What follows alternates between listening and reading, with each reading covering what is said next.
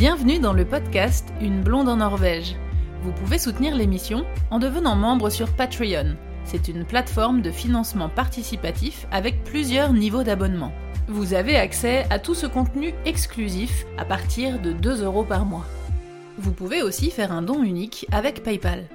Le meilleur moyen pour faire connaître le podcast est d'en parler autour de vous et de partager les épisodes. Et surtout, vous pouvez laisser un avis avec des petites étoiles sur Apple Podcast et sur Spotify. Dans cet épisode, je ne vais pas rentrer en détail sur l'histoire d'Oslo puisque j'y ai dédié euh, un épisode entier avec euh, Thomas Brenn qui nous parle de l'histoire de la Norvège en général et de l'histoire d'Oslo. Donc je vous renvoie vers cet épisode. Euh, ici, je vais plutôt vous, parler de, des infos que j'ai données dans le e-book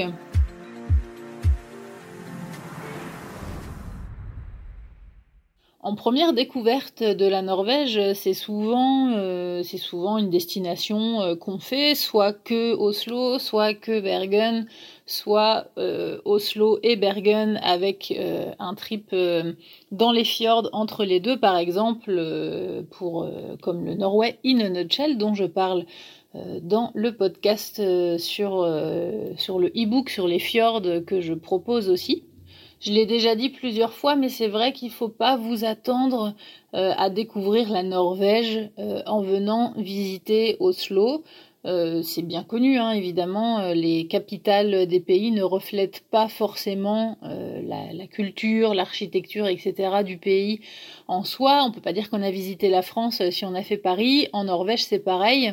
Surtout si vous venez en Norvège dans le but de découvrir un petit peu tout ce qui est typique, c'est-à-dire les fjords, avec les grosses montagnes autour et euh, les petites maisons en bois le long de l'eau, etc., vous aurez pas du tout ça euh, à Oslo. Enfin, vous l'aurez un petit peu si vous faites une petite croisière euh, dans le fjord d'Oslo, mais c'est ni les gros fjords montagneux de la région des fjords centre-ouest, ni les petites maisons typiques vraiment, puisque Oslo reste tout de même une ville récente et une ville moderne qui reste une ville très chouette hein, à mon sens, mais, euh, en tout cas euh, voilà, vous risquez d'être déçu si vous venez visiter Oslo en vous disant je, je, vais en Norvège quoi. C'est pour ça que c'est pour ça que je trouve qu'un trip euh, du style Norway in a nutshell ou en tout cas de prévoir au moins une semaine, voire dix jours pour faire entre Oslo et Bergen et d'aller visiter les fjords du centre, Là, c'est un vrai voyage euh, qui va vous faire euh, découvrir vraiment tout ce que la Norvège a à offrir. D'ailleurs, euh, le, séjour Norway in a porte très bien son nom. Hein. C'est la Norvège dans, un, dans une coquille de noix, dans un mouchoir de poche. Et, et c'est vrai qu'on voit plein, plein, plein de choses. Mais sinon, voilà, je dédie cet épisode à Oslo pour vous donner un petit peu mon avis euh, sur euh, certains points. Et puis dans le deuxième épisode, qui sera un épisode bonus euh, réservé aux contributeurs Patreon, là je vous parlerai vraiment en particulier de plein de points qui se trouvent dans le e-book qui est un document que j'ai passé beaucoup de temps à faire. Il y a 57 pages il est au prix de 6,90 euros et euh, j'ai vraiment donné tout plein euh, d'infos parce que c'est pareil, euh, c'est grâce à vos questions hein, et aux, aux remarques que vous me faites que je crée à chaque fois des, nouvelles choses. Et c'est vrai qu'Oslo, vous étiez vraiment beaucoup à m'écrire pour me dire, euh, euh, par exemple, on, on, va avoir que deux jours à Oslo parce que justement on part dans les fjords après. Donc euh, qu'est-ce que tu nous conseilles? Qu'est-ce qu'il faut pas louper? La Norvège, comme on le sait et comme je le dis tout le temps, c'est un séjour qui va coûter cher. Donc comment dépenser moins ou en tout cas pas trop? Où aller Est-ce qu'il y a des choses gratuites euh, à faire? Euh, Alors oui, il y en a pas beaucoup, mais il y en a et il y en a de très surprenantes. Donc euh, ça c'est pareil, tous ces petits détails-là de choses qui sont vraiment expliquées dans le e-book, j'en parlerai dans le deuxième épisode bonus pour les contributeurs. Et, et là dans cet épisode je vais vous parler de choses un petit peu plus générales concernant Oslo. Alors tout d'abord, je commence juste par une petite image comme ça un petit peu globale de d'Oslo, euh, encore une fois sans rentrer dans les détails historiques de la ville. Il y a que 630 000 habitants euh, à peu près, et c'est une ville qui est très étendue, qui fait plus de 450 km donc c'est quatre fois plus grand que Paris, qui fait euh, environ dans les 100 km donc c'est vraiment très étendu, c'est vraiment très très grand, donc vraiment 600 000 habitants, c'est rien du tout, et, et c'est ce qui fait que c'est une capitale vraiment euh, atypique il y a plein d'autres raisons que je vais vous donner après, mais c'est vrai que si, si on compare euh, en proportion de villes, par exemple, par rapport à la France, c'est à peu près comme Nantes. Donc c'est vraiment pas une, euh, une grande ville très très très dynamique, etc. C'est plutôt une... enfin c'est une ville normal en fait, ça fait pas vraiment effet euh, genre euh, grosse capitale. Euh, mais moi du coup je trouve que c'est plutôt un point positif parce que je trouve que Oslo c'est très agréable. C'est vrai que j'ai pris la décision quand j'ai déménagé en Norvège avec mon copain il y a 8 ans.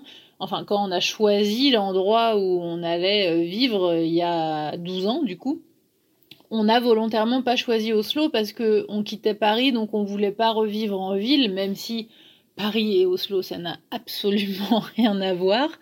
En termes de, euh, je vais vous en reparler après, de, population, de stress, de verdure, etc. Enfin, ça n'a vraiment rien à voir, mais on voulait pas vivre en ville, on voulait vivre à la campagne, donc euh, voilà, c'est pour ça qu'on avait fait une grosse, euh, une grosse étude de marché, des, des grandes démarches pour trouver où est-ce qu'on voulait vivre, et c'était comme ça qu'on avait trouvé la région du Vestfold et qu'on s'est installé à Tunsberg. Mais en tout cas, Oslo, c'est une ville très calme, très agréable, très verte.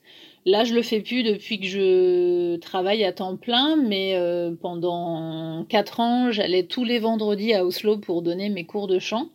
Et, honnêtement, j'adorais parce que c'est vrai que du coup, euh, moi à Tunsberg, là où j'habite, euh, c'est une ville de 50 000 habitants à peu près, donc c'est il se passe des trucs et tout, c'est mais bon, c'est pas c'est pas une grande ville quoi. Donc c'est vrai que c'était un peu rigolo pour moi d'aller à Oslo une fois par semaine parce que c'est je disais en rigolant que je prenais mon bain de foule quoi. C'était euh, genre euh, ouh, je, vais à la capitale. Donc c'était euh, c'était rigolo mais je j'aimais vraiment beaucoup en plus les cours de chant que je donnais, je le faisais presque que à des Français. J'avais quelques Norvégiens et puis quelques étrangers euh, à qui je le faisais en anglais euh, et puis en norvégien à la fin. Mais j'avais quand même beaucoup de beaucoup de Français, donc c'était vraiment rigolo parce que c'était la journée française quoi. Parce que nous à Tunsberg, on a très peu d'amis français, on a que des amis norvégiens, on est plutôt bien intégrés dans la culture norvégienne on parle français, nous, à la maison, mais sinon, dès qu'on est avec des gens à l'extérieur, c'est toujours en norvégien. Donc, euh, donc là, c'était le, les seules occasions, finalement, un peu qu'on avait de parler français, puis surtout de travailler en français. Donc, euh, c'était de, de, très bons moments que, que j'aimais beaucoup. Et puis donc Oslo, bah, c'est une ville, euh, c'est une ville super agréable parce qu'il y a plein de parcs, il y a plein de, de, de coins de verdure. D'ailleurs, euh, une petite anecdote assez rigolote euh, en Norvège, c'est que les, les cimetières en fait sont, euh, sont c'est des parcs, c'est très vert, il n'y a pas de il n'y a pas de, de tombe en fait à l'extérieur. Les tombes sont enterrées et il n'y a que la, la, la, plaque qui dépasse devant, mais euh, il n'y a pas les tombes en marbre comme on peut avoir en France avec les plaques, les fleurs, etc. Donc euh, du coup c'est très vert et les cimetières comptent euh, dans les comptages d'espaces verts dans les, dans les villes et dans les villages. Donc c'est une anecdote que je trouve euh, assez rigolote. Et puis, ben, globalement, c'est une capitale quand même très calme. Euh, euh, pour, pour moi, euh, assez dynamique, il se passe plein de trucs et tout, mais c'est vrai que c'est assez calme. Et un truc sur lequel il faut pas se faire avoir, c'est que j'ai pas eu souvent ces, ces remarques-là, mais je les ai eues quand même plusieurs fois, c'est que il faut pas que vous veniez en Norvège tout court, mais même à Oslo pour dire je vais faire la fête, je veux sortir tout le temps, je veux faire des, des gros trucs et tout. Évidemment que c'est possible, mais la plupart des gens qui sont venus, que ce soit pour s'installer en Norvège ou, ou, en voyage, euh, et, qui voulaient découvrir Oslo, le Oslo un peu festif, etc., euh, bah, souvent ils ont été déçus en fait, parce que même les côtés euh, festifs et tout, c'est des fêtes plutôt en petit comité, des fêtes un peu plus euh, intimes. Des... Je dis pas que c'est pas possible de, de, faire des grosses fêtes. Hein. Il y a des boîtes de nuit, il y a des, y a, y a, y a plein de trucs évidemment, mais euh, vous comprenez ce que je veux dire, c'est que c'est pas une ville dans laquelle on va pour faire la grosse stuff quoi. C'est pas un Berlin ou c'est pas euh, comme comme d'autres euh, comme d'autres capitales. En tout cas, j'ai j'ai entendu plusieurs fois des gens qui sont venus vivre des Français qui sont venus vivre à Oslo et qui au bout de quelques années sont partis parce qu'ils s'ennuyaient quoi parce que pour eux il se passait pas assez de choses, il y avait pas assez de choses à faire. Donc je peux comprendre après il faut bien être conscient de de ce qu'on recherche et de pourquoi on vient vivre en Norvège et pourquoi on vient vivre à Oslo. C'est vrai que pour moi, la grosse euh, particularité d'Oslo et le gros point positif d'Oslo, c'est que ça reste une capitale dans le sens, bah, c'est la plus grosse ville, il se passe plein de choses quand même culturellement, euh, il y, a vraiment plein plein de trucs, mais ça reste une ville très agréable parce qu'il y a beaucoup de parcs, parce qu'il y a un port, parce qu'il y a des plages, parce qu'il y a une station de ski. Euh, il y a des grosses forêts autour d'Oslo, donc là il y a plein de randonnées à faire qui sont accessibles en bus, etc. C'est vraiment euh, c'est un endroit qui, qui est parfait si vous êtes amoureux de la nature, mais que vous avez besoin d'être en ville, que ce soit pour votre boulot ou pour euh, parce que vous avez envie d'être en ville, parce que vous aimez ça, parce que vous avez aussi ce côté citadin. Il y a beaucoup de gens hein, qui n'arrivent pas trop à choisir entre je veux vivre à la campagne, dans, au milieu de la nature, et en même temps je veux euh, être en ville c'était aussi une des raisons qui m'a fait choisir euh, Tunsberg, c'est que finalement, j'étais pas si loin que ça d'Oslo, donc si j'avais besoin d'y aller pour travailler, ou si j'avais besoin de faire du gros shopping, ou d'avoir de, ce côté ville, ben j'étais pas si loin que ça. Donc euh, c'est vrai que tous ces éléments-là font que Oslo, c'est vraiment une ville euh, particulière, je trouve. Et euh, par contre, c'est vrai que je dirais pas que c'est une ville qui est qui est moche, euh, mais c'est pas une ville qui est très belle. Euh, je sais pas, je pense euh, comme ça, par exemple, à des villes comme que j'ai visitées comme Prague ou qui où c'est vraiment beau quoi, où il y a des des, des trucs d'architecture, de, enfin c'est vraiment particulier, c'est vraiment typique. À Oslo, c'est une ville moderne, donc vous aurez pas du tout euh, ces petites maisons en bois euh, de couleur, vous aurez pas ça. C'est une ville euh, vraiment avec euh, de tout. Il y a, a aucune uniformité euh, architecturale ou, ou enfin, il y y a de tout. Il y a du très moderne, du vieux qui tombe un peu en ruine, du de la pierre, un peu de bois, mais bon, ça, ça tient plus trop. Enfin, c'est vraiment un mélange de, de plein plein de choses, mais ça reste une ville moderne.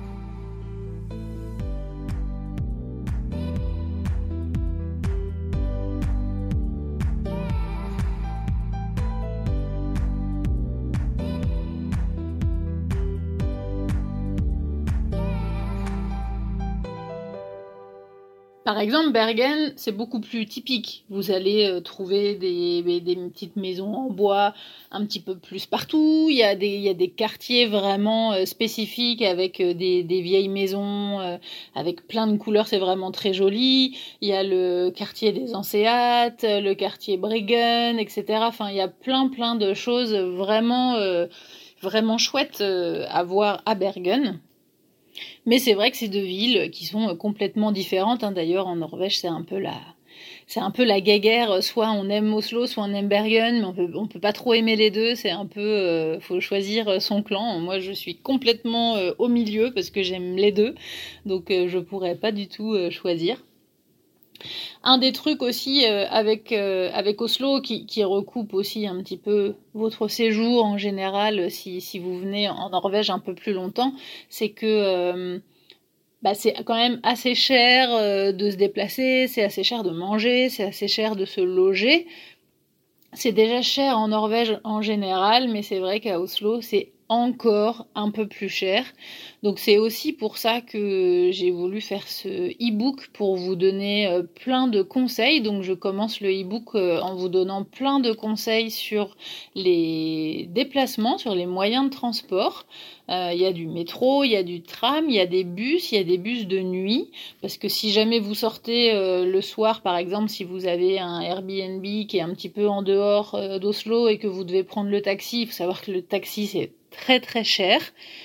Euh, je sais pas si à Oslo c'est vraiment beaucoup plus cher, mais pour vous donner une idée, par exemple de chez moi, euh, j'habite pas à Tunsberg même, j'habite euh, à 6 km à l'extérieur, ça fait partie de la commune de Tunsberg, mais j'habite j'habite à 6 km. Pour faire 6 km en taxi du centre-ville à chez moi, faut compter 400 couronnes à peu près. C'est entre 400 et 500 couronnes. Donc euh, ça peut vite euh, grimper. Après, si vous êtes plusieurs euh, ou si vous êtes deux couples et que vous partagez, ça peut ça peut aller. Mais voilà, pour une famille ou pour un couple, c'est quand même assez cher. Je vous donne aussi dans cet e-book plein d'infos sur les cartes. Il y a des passes avec plein de plein d'options vraiment euh, sympa et surtout qui peuvent vous faire euh, au final économiser beaucoup d'argent parce qu'il y a des réductions euh, pour certaines activités, dans certains restaurants et tout ça. Donc je vous donne vraiment toutes ces infos là avec les liens cliquables pour pouvoir aller acheter les passes et tous les autres trucs dont je parle. Ensuite, je vous parle des promenades et là, je vous donne 24 euh, points, 24 trucs à visiter ou à voir qui sont gratuits. Et notamment, j'ai découvert euh, des choses qui étaient euh, à visiter gratuitement il y a pas si longtemps dans mon travail de guide. Et, et je trouvais ça vraiment, vraiment cool. Donc, je le recommande à ceux qui me à ceux qui, me, qui font appel à mes services euh, pour du consulting, pour préparer leur voyage euh, en Norvège ou leur, euh, leur intégration, leur déménagement ici. Mais, mais là, voilà, je vous donne 24, soit des visites de, de choses à l'intérieur, soit des points, des trucs à visiter dans Oslo. Donc ça, ça peut être vraiment très cool. Et puis c'est vrai que, comme je vous disais tout à l'heure, Oslo, c'est une ville qui est très étendue, mais le, centre, entre guillemets, historique, le, le petit euh, vrai centre-ville, il est finalement assez petit et on peut quand même euh, presque tout faire à pied. Il y a certains musées qui sont assez excentrés où là faut prendre des bus, mais vraiment pour faire tout le centre euh, d'Oslo, ça se fait euh, très bien à pied. Donc euh, ça, ça peut être assez sympa de se, de se faire un petit parcours puisque du coup dans le e-book je vous ai mis une carte Google Maps téléchargeable avec tous les points à visiter. Donc vous pouvez après vous remettre les points dans l'ordre et puis vous préparer un petit itinéraire pour aller voir les choses dont je parle. Vous n'avez pas du tout euh, besoin d'avoir euh, de voiture à moins que vous ayez euh, prévu d'aller faire des promenades qui sont vraiment autour d'Oslo, mais dans ces cas-là, je vous conseille de regrouper et de faire tout d'un coup et de pas louer une voiture pour votre séjour à Oslo, parce que premièrement, ça va coûter assez cher, et puis en plus, Oslo, c'est une ville qui est de plus en plus euh, restreinte en termes de circulation. Il y a toute la zone du centre-ville euh, euh, historique qui de toute façon n'est pas accessible en voiture. Il y a plein d'endroits où on ne peut plus circuler. Donc vous, ça va pas vous servir beaucoup d'avoir une voiture. Et puis de plus, le prix du stationnement est très très cher. Ça varie hein, évidemment en fonction des endroits, mais je dirais que ça va entre euh, du 5 et 15 euros euh, de l'heure à peu près, avec une moyenne de 5-7 euh, euros de l'heure. Donc si vous vous garez toute la journée, ça fait quand même un gros budget. Il y a beaucoup de gens qui se garent carrément à l'extérieur de la ville et qui reprennent des transports pour venir dans le centre-ville d'Oslo. Donc si vous venez euh, vraiment que pour visiter Oslo, une voiture ne vous servira absolument à rien. Alors comme beaucoup de capitales, hein, il y a beaucoup de musées et d'expositions. Donc euh, j'ai pas fait euh, la liste évidemment de tout ce qu'on pouvait trouver à Oslo, mais c'est vrai que souvent vous m'envoyez les questions de, euh, par exemple, quels sont les, les, musées un peu incontournables, ceux qui reflètent le plus la culture et les traditions norvégiennes. Donc j'ai fait une liste et je vous donne 18 musées avec euh, à chaque fois le lien cliquable qui vous emmène vers le site directement du musée en question. Même si vous êtes en Airbnb et que vous allez essayer le plus possible de manger euh, chez vous pour euh, dépenser euh, un petit peu moins, ce qui fait partie de mes conseils, des choses dont je parle dans plein d'épisodes du podcast. C'est vrai que vous allez forcément, je pense, aller euh, boire un café ou boire un verre ou manger quand même au restaurant pour essayer des repas traditionnels. Et ça, c'est pareil, ça fait partie des questions que je reçois tout le temps. Où est-ce qu'on peut aller pour manger des repas traditionnels norvégiens et surtout, évidemment, pour pas trop cher? Donc je vous ai fait aussi euh, toute une liste de restaurants qui sont triés euh, par thème. Alors vous avez euh, une première liste avec simplement les cafés pour boire un petit chocolat chaud ou un café l'après-midi. Vous avez après une liste avec des rooftops en mode plutôt pour aller boire un petit verre le soir. Ensuite, vous avez une liste avec les restaurants où vous pouvez manger traditionnel. Il y a aussi une liste avec euh, plein d'endroits où vous pouvez manger pas cher, enfin un peu moins cher. Une liste aussi où vous pouvez manger chic, un peu plus gourmet, pas forcément traditionnel, mais un peu plus chic. Et enfin, une liste avec des bars où il y a euh, un peu plus d'ambiance pour sortir le soir.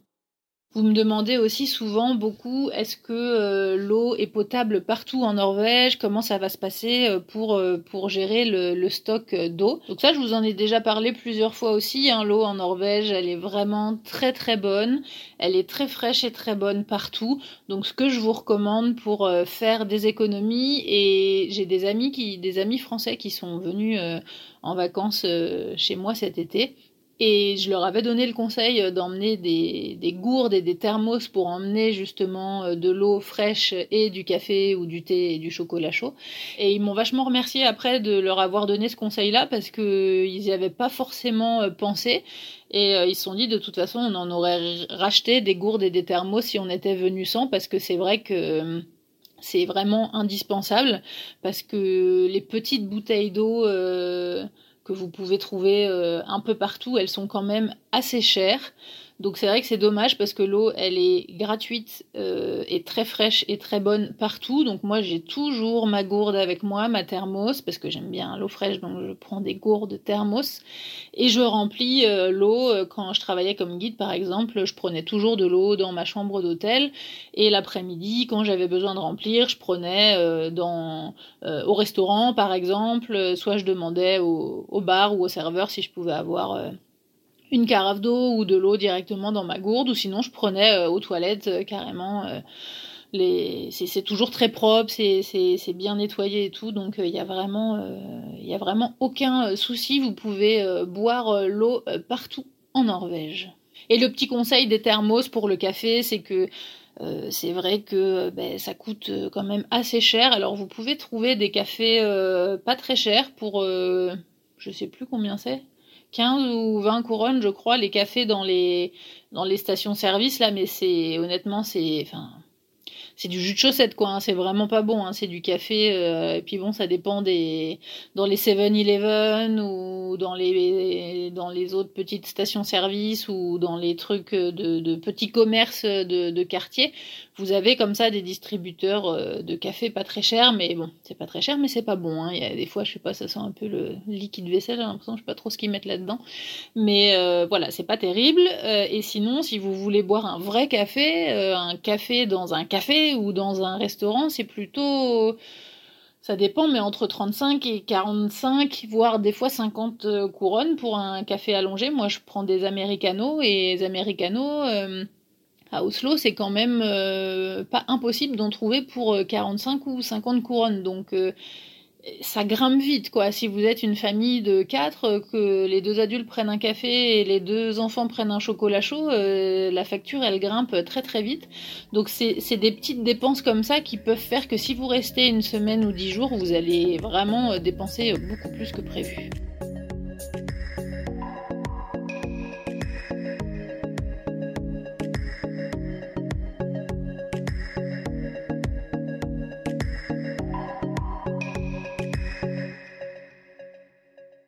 Ensuite, je vous parle euh, des logements.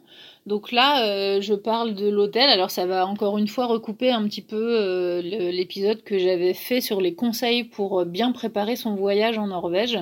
Et là, je vous parlais des différentes options pour se loger. Donc là, c'était dans, dans l'épisode sur les conseils, c'était sur la Norvège en général. Là, c'est sur Oslo, mais c'est un peu les mêmes conseils, c'est-à-dire que les hôtels à Oslo sont quand même assez cher. Et en Norvège, il n'y a pas trop de, de petits hôtels pas chers euh, où on se dit moi je m'en fous, j'ai pas besoin de confort, je veux juste dormir, euh, je sais pas, l'équivalent d'un Formule 1 ou d'un truc comme ça, ça se trouve pas trop euh, en Norvège. Donc c'est vrai que les premiers prix d'hôtel, je pense que vous aurez du mal à trouver quelque chose en dessous de 100-150 euros la nuit. Et pour deux. Et, souvent, les petits déjeuners sont pas inclus, donc faut compter entre 150 et 200 couronnes par personne pour avoir accès au buffet du petit déjeuner. Et si vous voulez euh, manger euh, le soir à l'hôtel, l'accès au buffet, c'est en général dans les mêmes prix. C'est aussi entre 200 et 300, 300 ou 350 euh, couronnes par personne. Donc finalement, ça grimpe assez vite. Et un autre point aussi qu'il faut prendre en considération si vous êtes à l'hôtel, c'est que si vous avez loué une voiture pour vous déplacer, eh bien, euh, la plupart des hôtels à Oslo n'ont pas de parking.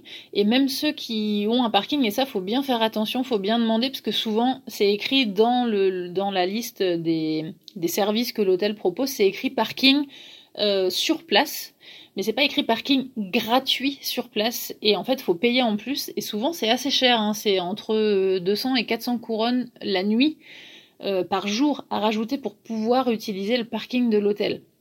Donc là, encore une fois, si vous restez une semaine ou dix jours, bah, le budget il grimpe. Euh, vous rajoutez euh, le petit déj, l'accès au buffet le soir et euh, l'accès au parking, votre budget il a doublé quoi. Donc c'est pour ça que je recommande plutôt les Airbnb. Mais avant de vous parler des Airbnb, je vous refais la petite mise en garde sur la différence de termes entre hôtel et hostel, parce que si vous faites une recherche sur euh, Booking ou sur d'autres euh, sites de, recherche et de comparatif d'hôtels, si vous classez par prix, vous allez avoir les hostels qui arrivent en premier. Alors pour les habitués du voyage, euh, vous avez certainement l'habitude, mais si vous n'avez pas trop l'habitude de voyager, on peut vite se faire avoir parce que voilà, hôtel, hostel, le nom est quand même assez proche et souvent il y a des hôtels qui ont un nom et qui ont à la fois un hôtel et à la fois un hostel. Donc pour le même nom d'hôtel, vous allez avoir les deux sortes de logements. Par exemple, il y a un endroit assez connu à Oslo vers euh, Grünerløkka euh, qui s'appelle le Anker Hotel et il y a aussi le Anker Hostel qui est juste à côté, mais c'est une, auberge en fait. C'est une auberge de jeunesse, donc c'est des chambres euh, c'est des chambres où il y a, je sais pas, 15 euh, lits ou 10 lits. Euh, c'est des chambres partagées avec des sanitaires, salles de bain et sanitaires partagées. Donc ça peut très bien convenir aux jeunes qui veulent rencontrer d'autres gens ou aux étudiants par exemple. Mais si vous êtes en couple, seul ou en famille, faites attention, c'est peut-être quelque chose qui ne vous conviendra pas. Et donc pour moi, euh, loger en Airbnb, ça a plusieurs avantages. Alors déjà, eh bien souvent c'est quand même moins cher. Et puis surtout, eh ben, on a accès à la cuisine et on peut se faire à manger. Et ça, quand on voit le prix que coûtent les repas en Norvège, c'est pareil, je ne re-rentre pas dans les détails, mais je vous raconte juste la petite anecdote. Mon tout premier voyage en Norvège, c'était 10 jours entre Oslo et Bergen avec un séjour dans les fjords au milieu. Et on s'est fait avoir avec tous les points que je viens de vous citer avant euh, par rapport à l'hôtel euh, à Oslo. On n'avait ni le petit-déj, ni le buffet du soir, et le parking pour la voiture n'était pas inclus. Et en fait, euh, on a dû manger dehors midi et soir. Le matin, on se faisait un petit café, on prenait on, achetait un paquet de biscuits, voilà, mais on prenait pas de vrai petit déj. Mais juste de manger dehors midi et soir, notre budget qu'on avait prévu, il a doublé. Mais tout simplement, c'était vraiment doublé. Donc faites vraiment très attention à ça. Euh, les prix, ça peut être, vous, pouvez euh, manger un petit, euh, un petit hot dog pour 40 couronnes, effectivement, mais bon, déjà c'est dégueulasse, c'est pas très simple, et vous allez pas tenir si vous mangez ça midi et soir pendant 10 jours. Mais c'est pas forcément hors de prix, mais c'est un peu plus cher, donc ça grimpe vite. Pour vous donner une idée, euh, même une, je sais pas, une salade, par exemple, une salade composée dans un restaurant, sans prendre un truc de luxe. Hein. Une salade composée, ça va, ça va être autour de 200 couronnes, mais vous trouverez pas grand chose en dessous de 200 couronnes. Si vous prenez un plat un peu plus évolué avec du poisson, de la viande ou sans, sans aller dans le luxe, hein, là je vous donne juste les prix des trucs euh, tout bêtes, hein, genre un steak frites c'est 300 ou 350 couronnes. Donc euh, bah, encore une fois, si vous êtes 2, euh, 3 ou 4, ça grimpe vite, les boissons sont chères, les sodas et les bières et les vins premiers prix sont dans les 10 euros et les vins de qualité sont entre 15 et 20 euros. Un café c'est 5 euros, donc vous faites le calcul de tout ça à chaque fois midi et soir, votre budget il va exploser. Donc c'est pour ça que moi je vous recommande de prendre un Airbnb, de vous faire votre café là-bas, de vous emmener votre café et votre eau fraîche dans votre thermos pour la journée, ce sera déjà ça de moins à payer et puis euh, bah, de vous faire euh, de vous faire à manger quoi de faire des, quiches des sandwichs des salades composées euh, d'emmener des thermos à nourriture et de vous faire des pâtes ou je sais pas quoi mais de d'essayer de ne pas dépenser trop d'argent là-dedans pour justement pouvoir vous offrir un petit repas traditionnel pendant votre séjour ou plusieurs mais pour pour du coup vraiment profiter et manger de la bonne nourriture. Donc ça pour moi c'est le premier avantage euh, du Airbnb, c'est euh, le fait qu'on puisse se faire à manger. Deuxième avantage, c'est que euh, ça dépend de là où vous êtes. Évidemment, si vous êtes en plein centre-ville à Oslo, il y a de fortes chances que vous n'ayez pas de place de parking incluse, mais dans la plupart des Airbnb, il y a la possibilité de garer votre véhicule gratuitement. Donc c'est aussi un point sur lequel on peut gagner de l'argent. Et enfin, troisième point, c'est que bah, du coup, ça peut éventuellement aussi vous faire rencontrer des gens, des locaux, parce que euh, ça dépend. Si vous prenez un appart, euh, par exemple, qui est tout seul, quelquefois les gens sont pas là, donc c'est des, des box avec des clés et vous n'allez pas les rencontrer. Mais c'est souvent des, des parties euh, dans des maisons, c'est un étage d'une maison ou c'est une annexe sur un terrain. Et là, vous allez rencontrer les gens, du coup, vous allez pouvoir discuter avec les locaux, ils vont pouvoir euh, vous donner des conseils sur les promenades à faire aux alentours, etc. Et ça, je sais que c'est une, remarque que vous me faites beaucoup. Euh, et ce qui, est, ce super et ce que je comprends tout à fait, c'est que quand vous venez en Norvège, vous avez euh, envie, alors souvent, et de, de, de goûter la cuisine traditionnelle, ce que je vous, recommande, même si la Norvège n'est pas euh, réputée pour sa gastronomie, ça c'est un, autre, euh, autre épisode. Euh, mais c'est vrai que vous êtes beaucoup à faire la remarque que vous auriez aimé rencontrer des locaux et, discuter un petit peu plus avec eux. Donc c'est vrai que quand on vient en tant que touriste dans un pays pour visiter, c'est pas évident de rencontrer des locaux. Donc en tout cas, avoir un logement en Airbnb, ça peut être une bonne opportunité.